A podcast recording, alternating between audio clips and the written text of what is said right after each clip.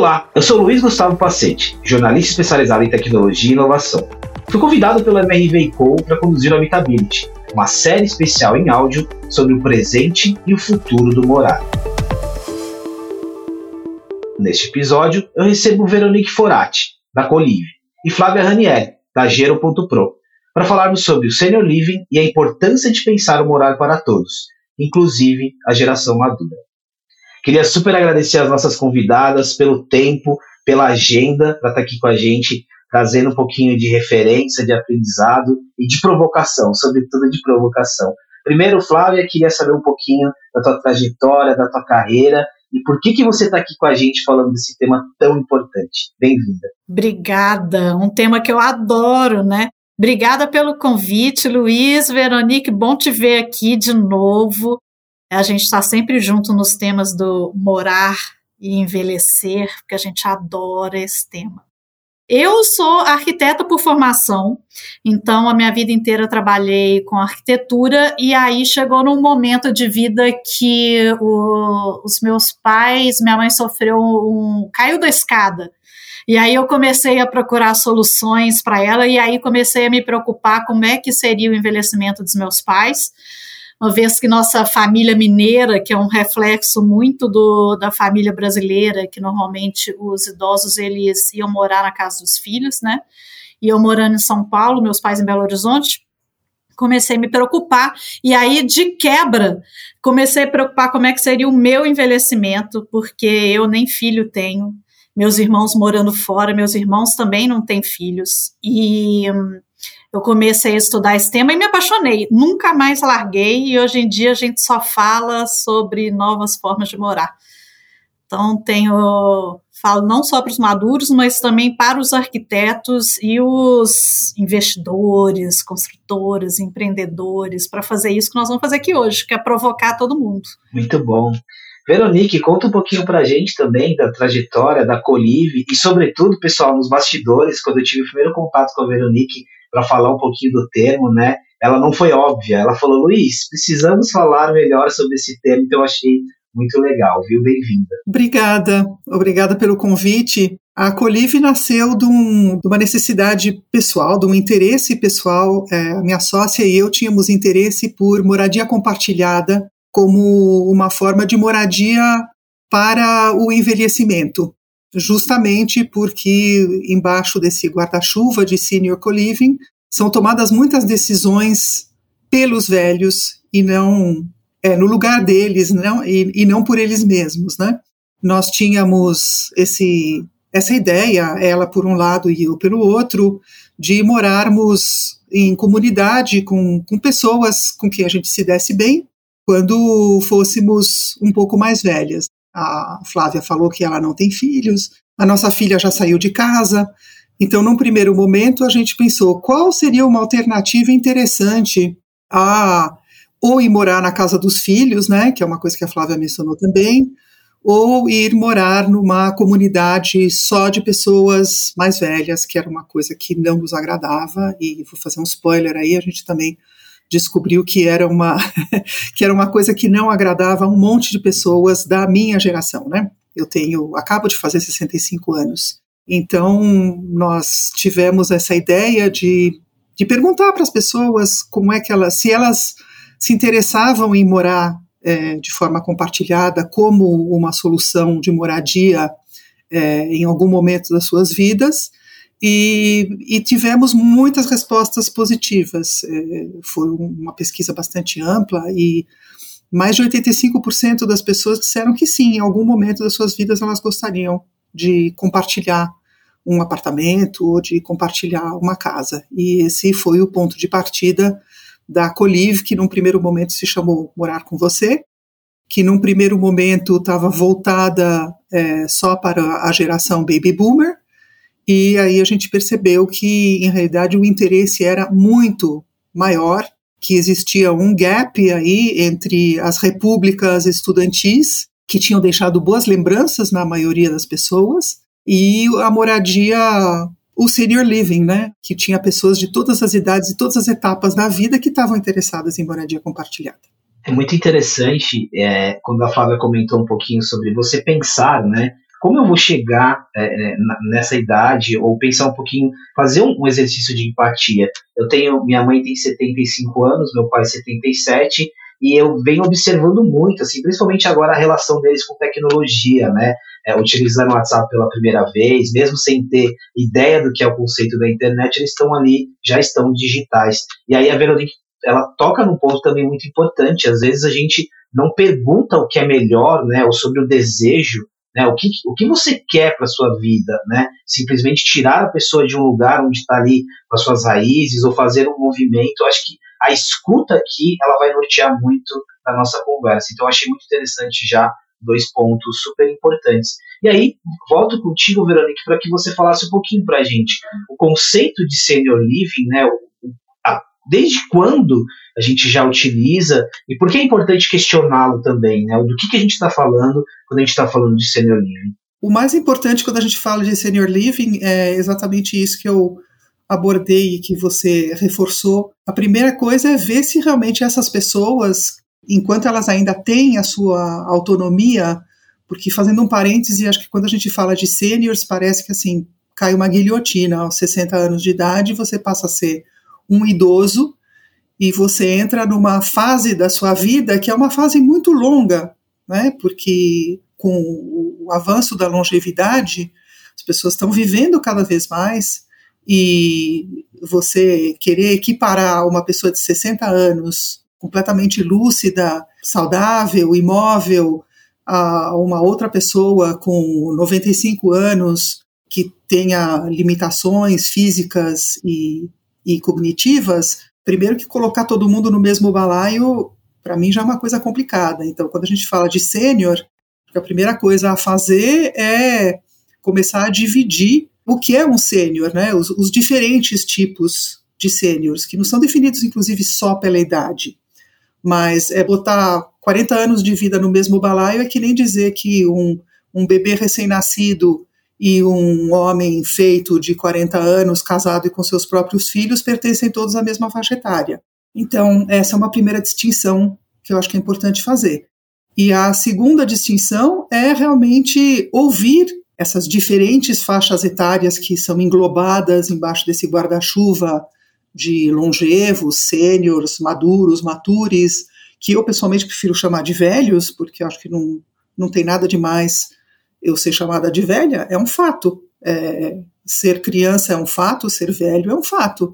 Não é um, não é pejorativo. Né? A conotação é pejorativa, mas é uma fase da vida como outra qualquer. Então, continuar respeitando a autonomia, a liberdade de escolha, de pessoas que nada mais são do que adultos que estão aí há mais tempo. Flávia, com todo o seu estudo e também eu achei interessante né, quando você falou dos investidores, né? A gente vai levando o termo também um pouquinho mais para o dia a dia, do ponto de vista de oportunidades de negócios, né, a reestruturação até das ofertas imobiliárias, por exemplo, como, como que ressoa o, o senior living para você? As coisas finalmente, Luiz, têm começado a mudar no Brasil. A gente está muito atrasado, né? Esse processo que a gente está vivendo aqui no Brasil é, da longevidade é um processo que ele já ocorre no resto do mundo há mais tempo e a gente está vivendo esse crescimento comprimido que a gente chama, né? Então, enquanto a Europa viveu esse processo de envelhecimento durante 100 anos, a gente está vivendo em 10, em 20. E o que isso impacta, diferentemente de lá fora, é que a gente não tem opções. A gente não teve tempo para criar novas soluções. Então, é, o que aconteceu no primeiro momento é que começaram a surgir soluções importadas, digamos assim, é, que tinham tido sucesso nos Estados Unidos ou na Europa, e aí elas não casam com a personalidade brasileira, porque é exatamente isso que a Veronique falou, esqueceram de perguntar para os idosos brasileiros o que é que eles queriam e acharam que um modelo europeu poderia, né, de moradia poderia entrar aqui, e aí não teve uma aceitação muito boa. E aí, uma outra coisa também que eu acho que aconteceu importante é que a gente não tinha dados, né? É isso, não, a gente não pergunta. Então, lá em 2018, a gente teve uma primeira pesquisa super importante, que foi o Tsunami, que foi feito pela Hype, que perguntaram aos brasileiros o que é que eles queriam, né? E aí a gente começou a vislumbrar o que queria. E com isso, os números começaram a aparecer, e números, por exemplo, como a economia dos 50 mais, que movimenta quase 2 trilhões de reais, que é 24% do PIB brasileiro, começou a abrir os olhos dos empresários. Tipo, quem são essas pessoas que estão gastando dinheiro aqui no Brasil? E quando a gente fala de moradia, falar ah, por que 50 mais, por que não 60 mais, porque quando às vezes as pessoas começam a pensar em um futuro do que vão fazer, né? Começam a pensar na aposentadoria, começam a pensar como vão viver essa nova fase de vida. E a moradia entra nisso. Aí a gente vai falar de senior living. Eu gosto muito de falar porque assim, no mundo a gente tem várias formas de moradia tem co-living, co-housing, o senior living, as próprias instituições de longa permanência, a realidade é que as pessoas que vencem muito é o famoso aging in place, que é envelhecer na própria casa. E, na minha opinião, isso é minha opinião, o senior living, ele entra dentro do aging in place. A partir do momento que é uma decisão tomada como o idoso como protagonista, onde ele escolhe, onde é uma residência que ele tem autonomia, Deveria ser. E deveria ser intergeracional, que é outra coisa que os incorporadores estão começando a perceber, que é, é moradias e residenciais de nicho, onde só tem idosos, também costuma ter resistência os idosos querem continuar a vida. É isso que a Veronique falou. Não é porque eu fiz 60 que agora eu só convivo com idosos, que agora eu não trabalho mais, que agora eu não viajo mais. As pessoas precisam entender que envelhecer é uma continuidade da vida. Então, elas vão continuar vivendo no mundo intergeracional, elas vão continuar trabalhando, principalmente por causa das condições de aposentadoria no Brasil. É, elas vão precisar de suporte em algum momento da vida. Eu fui numa palestra outro dia, Luiz, fazer esse comentário aqui, que perguntaram assim na palestra: quem é que tem medo de morrer? Aí uns gatos pingados levantaram a mão. Aí falou: quem é que tem medo de ficar dependente? Aí todo mundo levantou a mão. É muito assim, o senior living ele traz uma visão de suporte que eu acho que é legal, que é uma forma de você manter a independência com um tipo de suporte, mas que você escolhe o que você quer, não é imposto contrário de uma instituição de longa permanência que tem a própria rotina, né? Aqui tem um aprendizado muito legal, sobretudo para quem não está acostumado, né? Eu acho que ficou muito claro já que a gente, a gente não está falando sobre segregar, a gente não está falando de nicho, né? O intergeracional, a socialização continuam sendo premissas né? Então acho que esse é um ponto importante. E quando a Veronique traz a, a ideia de é diferente, né? A gente não pode colocar, é, usando o termo que a, Veronique já ensinou para a gente que, que que não é um termo ruim, né? Os velhos, a gente está falando de vários perfis e vários tipos e várias demandas. Né? A gente não pode colocar tudo no mesmo grupo como a gente poderia fazer antes. E aqui, Veronique, entra um, um aspecto importante que a Flávia já trouxe, você trouxe, principalmente quando você falou ali sobre perguntar, né? A importância dos dados nessa conversa. Por que, que foi importante ter dados? Qual que é o desafio ainda de a gente ter mais informações né, e ter a inteligência para analisar essas informações? É muito importante porque é uma forma de ouvir quais são as necessidades reais e não ficar tentando adivinhar, é, sair um pouco da questão da tentativa e erro, né? O que eu vejo muito é que ainda existe muito preconceito sobre o, o envelhecimento, sobre o que é uma pessoa mais velha, preconceito que você você levantou dizendo que está vendo seus pais usando a tecnologia. Então, um dos preconceitos é que é, as pessoas mais velhas não estão interessadas em tecnologia. É uma coisa que é, os dados trazem luz sobre o que é realmente o envelhecimento. E esse preconceito é uma coisa completamente incompreensível, considerando que todos nós, em algum momento, seremos velhos. Aliás, a gente começou a envelhecer desde o momento em que a gente nasceu. Existe um, uma hiperglamorização cultural da, da juventude, né, que o, o máximo é ser jovem, é maravilhoso ser jovem. E é verdade que ser jovem tem muitas vantagens, mas envelhecer também tem muitas outras vantagens. Então, a questão dos dados, quando, quando as pessoas mais velhas são ouvidas, fica mais difícil ter preconceito. Eu acho que a questão da, dessa importância dos dados, é aquela mesma pesquisa do, do Tsunami, ele mostrou que 87% dos idosos gostariam de ser mais ouvidos pelas empresas. E que 77% deles não se identificam com as campanhas publicitárias. Isso deveria ser um alerta gigantesco para as empresas, de que elas não estão se comunicando da forma correta, né? Então a gente passa por, na parte da comunicação, desse, ou é o idoso que está pulando de paraquedas, né, e de skate, ou é aquele idoso que está na cadeira de rodas deprimido e esquece que a grande maioria das pessoas vive nesse meio termo aí, né?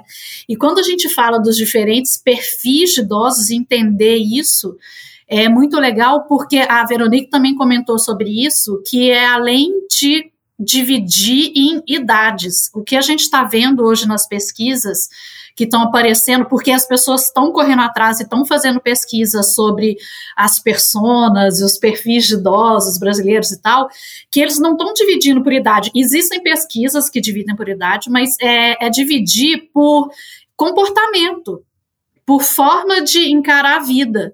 E quando a gente fala de formas de moradia, o pessoal fala: ah, existe uma moradia ideal? Não existe uma moradia ideal. Existe a moradia ideal para aquele perfil específico da pessoa idosa. O grande desafio é você saber se comunicar corretamente com aquele perfil que se encaixa naquele empreendimento. Então, o próprio senior living que a gente está falando podem ter vários tipos de senior living e é muito legal que tenha, porque aí a pessoa ela pode escolher se ela pode escolher, você está dando voz e protagonismo para a pessoa, que é o que a gente mais quer, a gente quer ter autonomia. A gente quer poder escolher, eu quero poder escolher com quem eu vou conviver, com quem eu vou morar, se eu vou dividir o apartamento com outras pessoas, se não, não quero dividir o apartamento com outras pessoas. Ah, eu quero morar no meio da cidade, ah, eu quero morar na praia, eu quero morar mais afastado. Eu acho que esse é o grande desafio do morar hoje que a gente enfrenta é, os empreendedores entender que pode e deve existir vários modelos diferentes. Tentar colocar tudo no mesmo balaio com um tipo específico de moradia, vão errar. Verônica, eu estava ouvindo aqui a Flávia falar sobre. Você já trouxe um pouquinho né, da globalização da juventude, depois a Flávia complementa falando dos extremos, né? Eu achei legal você trazer um pouquinho para o consumo, Flávia, porque o extremo, né? Ou o velho aventureiro, ou, ou num estado ali de seguro, é, seguro de vida, seguro funeral e por aí vai, dois extremos, sem pensar que tem uma vida toda aqui no meio. E aí, Veronique, aproveitando esse gancho, a pergunta é, como que a gente sabe, eu presencio muito no mundo do marketing, alguns avanços nessa conversa, né? Inclusive marcas como Boticário e outras, mas é, o quanto que a gente está avançando de fato quando a gente olha para o consumo e, e, e por que, que é importante também que as empresas, as marcas avancem nessa compreensão para que toda a discussão vá para um nível de maturidade que a gente precisa. Eu acho que as marcas em geral as que não estiverem atentas à desconstrução desse estereótipo do que é o envelhecimento, porque eu acho que todo preconceito está baseado num estereótipo, né? Que velho é assim, velho é assado. E quando esse estereótipo não é desconstruído e essa fase da vida não é enxergada dentro da sua multiplicidade, da sua diversidade, é, fica muito difícil fazer bons negócios. Então, para as empresas, eu acho que elas perdem uma oportunidade quando elas tentam entrar nesse mercado, mas entrar estereotipando o público-alvo. Aqui eu vou citar o, o David Ogilvy, que dizia a dona de casa, acho que é alguma coisa do tipo, a dona de casa não é uma, uma chata, a dona de casa é a, é a, é a sua esposa dentro de casa. Eu eu trabalhei muito também, muitos anos é, antes da, da, da, fundação da Colive, né? Porque eu, me, eu, como eu sou mais velha, eu tive a oportunidade de me reinventar várias vezes na vida. Então, eu trabalhei como publicitária durante muitos anos. É, e na agência em que eu trabalhava, a gente cuidava muito dessa parte de consumer insights, né? Na, na, na Young Rubicon para justamente não estereotipar dona de casa 24 a 48 anos, para vender sabão em pó, por exemplo.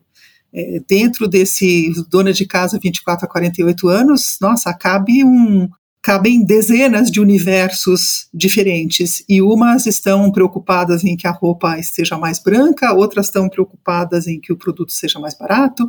É, não dá para simplesmente estereotipar o produto e, e, nem o posicionamento desse produto para dentro de um, do que é um universo tão grande e tão rico.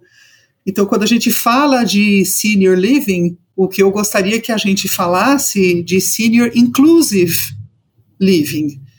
Esse inclusive living, é, porque aí ele contempla de uma forma inclusiva e sem julgamento pessoas que chegaram numa idade maior, mas que não se encaixam num estereótipo que recobre toda a faixa etária. Eu sempre digo, um, um velho chato, você pode ter certeza que ele foi um jovem chato. Como diz o Williams Fiore, os canalhas também envelhecem, né, Veronique? É, eu, eu acho muito interessante essa desconstrução que a gente precisa fazer de que as pessoas acham que velho é o outro, né? E, e esquecem que está muito mais próximo da gente do que a gente imagina. E que, na, na realidade, assim, se a gente for pensar o, o, último censo que a gente teve do IBGE em 2010, que tinham as previsões de inversão de pirâmide etária que iam ocorrer em 2030. Cara, a gente está em 2022 e o que ia ocorrer em 2030 já acontece hoje. Hoje a gente já tem lá no sul Porto Alegre a pirâmide invertida, tem mais gente acima de 60 do que jovens. É, no Rio de Janeiro já inverteu. Belo Horizonte nós estamos a um passo de inverter essa pirâmide. E aí Outro caso também, eu gosto de falar com o Antônio Caso. Eu fui dar uma palestra uma vez para corretores de imóveis e a gente estava falando sobre envelhecimento e eu olhei assim na plateia, um monte de cabeça branca. Aí eu resolvi perguntar, eu falei, quem aqui é acima de 60? Juro, tipo, 50% ali era acima de 60. E eram corretores. Eu falei, vocês estão vendendo para vocês mesmos. E não é que a gente está falando que ah, o envelhecimento lá longe tá aqui, tá hoje. Ah, o nicho vai ser formado. O nicho já existe, já está aqui hoje. Se o pessoal não abrir os olhos, então, assim, as pessoas acima de 60 estão comprando imóveis. Quais são os imóveis que elas estão buscando? Qual os diferenciais que eles estão buscando nesses imóveis? É muito diferente de é, uma pessoa de 20 e poucos anos que está procurando imóvel. E aí a gente vai falar de senior living, começa a aparecer uns imóveis de 15 metros quadrados para pessoas sêniores que têm 60 anos de vida para entrar naquele apartamento.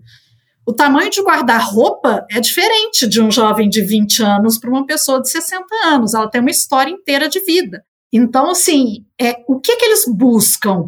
É, precisa ter padaria, precisa ter farmácia, precisa ter supermercado. É uma vida ativa que eles estão buscando. E hoje, se é hoje, eles estão aí, eles estão sendo atendidos e estão sendo mal atendidos. Vai sair na frente quem escutar primeiro essas vozes quem parar para conversar. Isso é muito legal, porque se no início, né, a gente está desconstruindo, eu gosto muito de desconstruir. O Senior Living, ele, ele é sobre ampliar, ela é sobre mais opções, né? E, e, não sobre segmentar. Eu acho que esse é um ponto muito interessante. E, e, aqui em todos os aspectos, né? Pelos perfis diferentes que temos de público e também do ponto de vista de negócios, né? Eu tenho mais opções, eu tenho mais oportunidades. E aí, Veronique, essa, esse aspecto que a Flávia traz dos corretores, da abordagem, né? Do discurso comercial, da escuta e ampliando um pouquinho, né? Para todo o mercado, é, como, como, como vem evoluindo isso? Aqui a gente está falando de um processo de cultura também, né? Precisa dar um chacoalhão, mas é um processo de cultura. Como a gente está evoluindo? Eu, por exemplo, eu mencionei o caso da minha mãe, né? Eu quero escutá-la, eu quero que ela seja protagonista, como vocês falaram, né? Mas como que a família em si também pode ser ouvida e tem oportunidade de buscar o, o amplo, né? E não o segmentado. Acho que passa por uma por uma questão de respeitar e ser respeitado dentro de uma de uma família que todos sejam ouvidos com o mesmo nível de respeito. Aquela pessoa foi a pessoa que, que te gerou, que te criou, é, que cuidou de você, e ela fez isso com maior ou menor propriedade, mas não é porque agora ela está mais velha que você precisa deixar de ouvi-la. Você é o protagonista da sua vida, mas você não é o protagonista da vida dela. Você foi um personagem, continua sendo um personagem importante da vida dela, mas ela continua sendo protagonista da vida dela, principalmente enquanto ela estiver lúcida. Então, é, esse, esse respeito pelo outro é fundamental para poder justamente ter uma escuta. Entender que o outro merece tanto respeito quanto você gostaria de, de ser respeitado, uma coisa de reciprocidade, né? De novo, né, sobre escuta e sobre empatia. Eu vou seguir na nossa conversa, está muito bom, acho que muitos aprendizados, principalmente do, do, do, da empatia e das perguntas. A gente precisa perguntar. E aí, olhando um pouco para a tecnologia, eu, como jornalista que olha muito para tech, eu faço muitas matérias sobre games, né? E games é um, é um segmento que às vezes tem muito estereótipo, né? O gamer é o adolescente e não, não, né? Hoje 50 mais, 60 mais, a gente tem os velhos é, jogando, não só pelo aspecto de entretenimento, mas também para se conectar. Olha que legal, eu estou lembrando aqui da para se conectar com o neto, com filhos, enfim, são várias as possibilidades. E aí, Flávia, eu queria perguntar, olhando para o lado de tecnologia, e aí considerando né, que os velhos são sim digitais, né, é claro que com perfis diferentes, mas eles são sim digitais, o que, que isso muda quando a gente está falando de moradia, quando a gente está falando de, da adaptação, né, de um ambiente de conforto. E aí a gente vai do celular para a própria casa. Hoje a gente fala das casas cada vez mais inteligentes. Quando a gente traz a tecnologia para a conversa, o quão é importante também olhar com esse viés de desconstrução. Super importante isso que você está falando, Luiz, que é o como a Veronique já comentou, esse preconceito de que os maduros não estão interessados em tecnologia.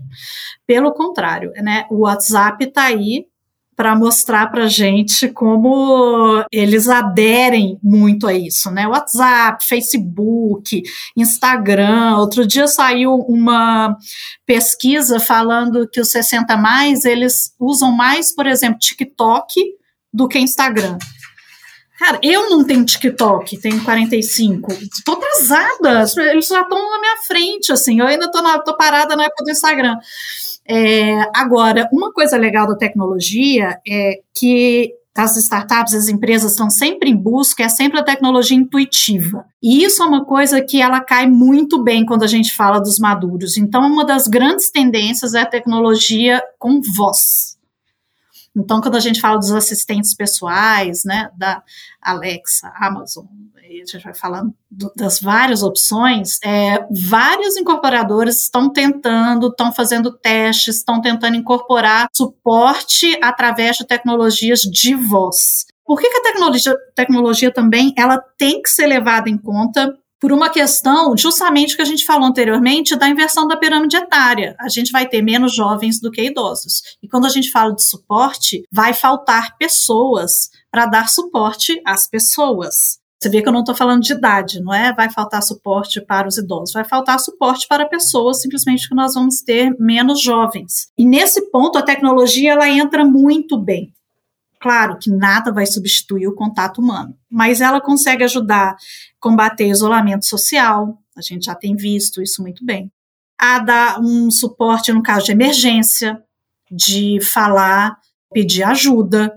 Outro dia teve um caso também da Judy Denth, é, como é que ela chama? Aquela que fez o 007, ela era Mr. M. E aí ela caiu em casa, morava sozinha, e ela tinha um papagaio, e ela ficou pedindo ajuda pro repetindo a palavra para o papagaio conseguir repetir, pedir ajuda. Ela ficou meia hora no chão até conseguir levantar e tal. Com os assistentes pessoais, botões de emergência, coisas simples no celular, smartwatch que tem já detecção de queda. Tudo isso é uma coisa que ela já está aí hoje. As smart TVs já estão aí hoje, a gente já acessa aí streaming, vídeos, e isso é muito usado. Fora os games que você está falando. Hoje em dia, em qualquer, por exemplo, instituição de longa permanência mais moderna que você entra, eles usam os games é, como exercício cognitivo como exercício físico. Você usa o jogo de tênis como exercício físico, jogos é, de inteligência, e tem vários estudos mostrando como é importante o uso da tecnologia para que a mente se mantenha ativa. Faz sentido, Luiz? Faz muito sentido. E aí, Verônica, eu estou pensando aqui dos dois anos de pandemia, né? O quanto que a pandemia mudou de fato a nossa vida. Mas aqui tem outro ponto. Eu estou voltando ao exemplo da minha mãe e, e ainda falando de tecnologia. É, não fosse a pandemia, provavelmente minha mãe já estava digitalizada, né? Mas o WhatsApp, por exemplo, mas não fosse a pandemia, ela talvez não pediria comida pelo delivery. E ela pediu, né? E aí, o que, que primeiro, o que, que tudo isso nos ensina porque a gente passou a ter um número maior de velhos que, por necessidade e mesmo por curiosidade, passaram a ter acesso a outras plataformas, né? Então, eles, eles são sim digitalizados, mas agora com maior opção. O que que isso nos traz? Por que, que isso é importante, né? É, assim, o que que isso muda também nessa nossa conversa? Eu acho que uma coisa que vai mudar muito, e continuando pela coisa da tecnologia, vai ser o, o IoT. Né? O, o Internet das Coisas vai ser um enorme divisor das águas, é porque justamente vai facilitar uma coisa da qual a gente estava passando falando antes, que é o aging in place. Uma coisa que a gente percebeu é que talvez justamente porque as opções são muito poucas e que numa determinada idade da vida você percebe que você vai ter que morar ou com seus filhos ou numa instituição de longa permanência ou num numa casa de repouso mais chique, que pode ser inclusive um, um, prédio pensado para o senior living, mas que normalmente são muito caros. É, e uma grande mudança que a gente sabe que é real é que ao envelhecer, normalmente é, você a sua situação financeira também muda. A Flávia tinha mencionado a questão da aposentadoria, né, que não dá para viver com aposentadoria oficial, ou pelo menos não manter é, um padrão de vida que, inclusive, contemple o fato de que você vai precisar de mais remédios, de que o seu plano de saúde, se você tiver um, aumentou vertiginosamente. Ou seja, em geral, o que vai acontecendo é que uma, um decréscimo dos seus rendimentos coincide com um acréscimo dos seus gastos, principalmente gastos de saúde. Se você não quer ir morar numa instituição de longa permanência, ou não pode pagar uma instituição de longa permanência, é, não quer morar na casa dos seus filhos, ou eles, inclusive, não oferecem e não estão preparados para isso. É, a terceira opção, que é você age in place, ou seja, você continuar morando na sua casa, que tem uma série de vantagens, inclusive emocionais, porque a casa onde você sempre morou, a casa onde você criou seus filhos, uma casa onde você fez toda a sua vida, que é um entorno que é familiar para você, está decorado do jeito que você queria. A tecnologia vai ser extremamente importante para facilitar esse, esse aging in place. Além, claro, do tipo de trabalho que a Flávia faz, que é um trabalho de arquitetura, de adaptação dessa moradia, que não são nem precisam ser adaptações radicais, mas são pequenas adaptações que fazem com que você continuar morando na sua própria casa seja mais seguro do que você continuar morando na sua casa sem essas adaptações, né? Porque uma coisa que é incontestável é que ao envelhecer você fisicamente começa a ter um pouco menos de vigor, de uma maneira geral, né? Um pouco menos de equilíbrio, o, o risco de quedas é maior à medida que você vai envelhecendo. Então, a casa toda, mesmo que você continue morando na casa onde você morou durante toda a sua idade adulta, é importante que a casa acompanhe essas novas necessidades de apoio físico. E a gente tem na Colive muitas, uma grande parcela da nossa, dos nossos usuários são pessoas justamente mais velhas que não querem sair das suas casas e que, por questões que vão desde questões econômicas, de complementação de renda, até questões de apoio físico e logístico, que é importante ter uma pessoa lá caso você tenha uma queda, até questões de solidão, né? muitas vezes a, a solidão urbana, principalmente aguda, depois que você se aposenta, você perde toda uma interação social que você tinha com seus colegas de trabalho, passa muito mais tempo dentro de casa. Então, da mesma forma, você poder trazer para dentro da sua casa, alugar para um terceiro, mas alugar com um propósito de conviver com essa pessoa, um quarto ou dois quartos que você tenha sobrando na sua casa, é também uma, uma, uma das possíveis soluções à moradia para o envelhecimento. Mas voltando à questão da tecnologia, eu acho adaptações da casa e IoT fundamentais. Aí, fazendo um comentário em cima disso, é que também a gente precisa desconstruir o que é a casa da pessoa mais velha, que muitas pessoas acham que tem que transformar num hospital. Não é, é esse conceito da casa que vai envelhecendo de acordo com é, e, e, sofrendo adaptações de acordo com o que você precisa. Tem um número interessante quando a gente fala de oportunidades de negócio também, que as pesquisas mostram que 14% das casas brasileiras são adaptadas. É muito pouco. Né? Se a gente pensar que 30% da população vai ser é, mais velha. E é o que possibilita que a pessoa continue morando em casa. E aí a gente precisa é, desconstruir o que são essas adaptações. A gente não precisa mudar a casa inteira. Às vezes é assim, e coisa que a gente já faz até quando a gente é mais jovem. A gente não coloca, às vezes, aquela barrinha para limpar o pé no chuveiro. Tem gente que coloca um banquinho no chuveiro para tomar um banho. Às vezes é colocar aquela, aquela luminária embaixo do armário da cozinha para iluminar melhor quando você está cortando as coisas. É você ir complementando a casa para ir suprindo justamente esses declínios que vão acontecer naturalmente. É um abajur que você coloca do lado da poltrona. Eu não estou falando de quebrar a casa inteira para fazer uma super mudança. É, e nesse ponto é muito legal quando a gente isso tudo torna as coisas mais leves, como a vida deve ser. Né? É, porque a gente sabe que não precisa fazer tudo, é um ponto aqui e outro ali. Eu acho que nesse é, esse ponto de vista do co-living também, do compartilhamento de moradias, você pode adaptar um quarto, não precisa adaptar todos os quartos, não precisa adaptar todos os banheiros, não precisa adaptar toda uma casa, né? É uma porta de entrada, uma coisa assim, o que vai permitir que você mantenha uma convivência intergeracional, por exemplo, que você continue morando naquele lugar. É desconstrução que nós estamos falando aqui, Luiz, hoje. Todo o nosso papo hoje foi sobre desconstrução, e aí você, você que está nos ouvindo deve se perguntar, né? Mas eu não estou nesse segmento, né? Isso não vai me afetar. Leva para a vida. Olha o aprendizado que eu tive aqui, né? Quando vocês falaram que é sobre o presente, não é só sobre o futuro. Você que é jovem, tá aí com, com 25, 30, até definir jovem já não é tão simples, mas você que está numa idade que você pode pensar sobre esse planejamento, né?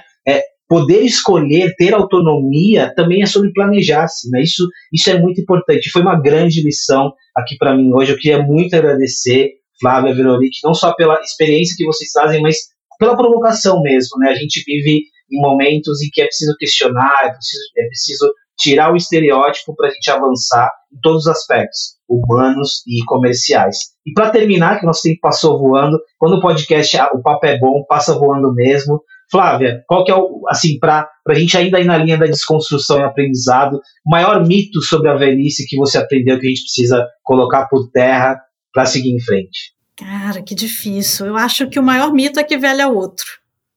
Velhos somos todos nós. Muito bom, muito bom. Veronique, maior mito. Acho que o maior mito é que o, o velho não pode mais decidir sobre a sua própria vida. Muito bom. Não é sobre o outro, né? É sobre cada um de nós e é sobre autonomia, é sobre decisão. Muito obrigado, muito obrigado. Acho que muitos aprendizados e essa conversa ela se conecta muito com toda essa trajetória do Habitability, a gente está falando sobre cidades inteligentes, outros episódios abordando é, a tecnologia, sobretudo, a modificação né, da, da, da, arquitetura, muito legal, muito obrigado. Meninas, com todo respeito, muito obrigado, queria super agradecer. Eu que agradeço, adorei. Eu que agradeço. Muito obrigado por acompanhar este episódio do podcast Habitability, um oferecimento da MRV Co, que se propõe a colocar em perspectiva o presente e o futuro do habitat.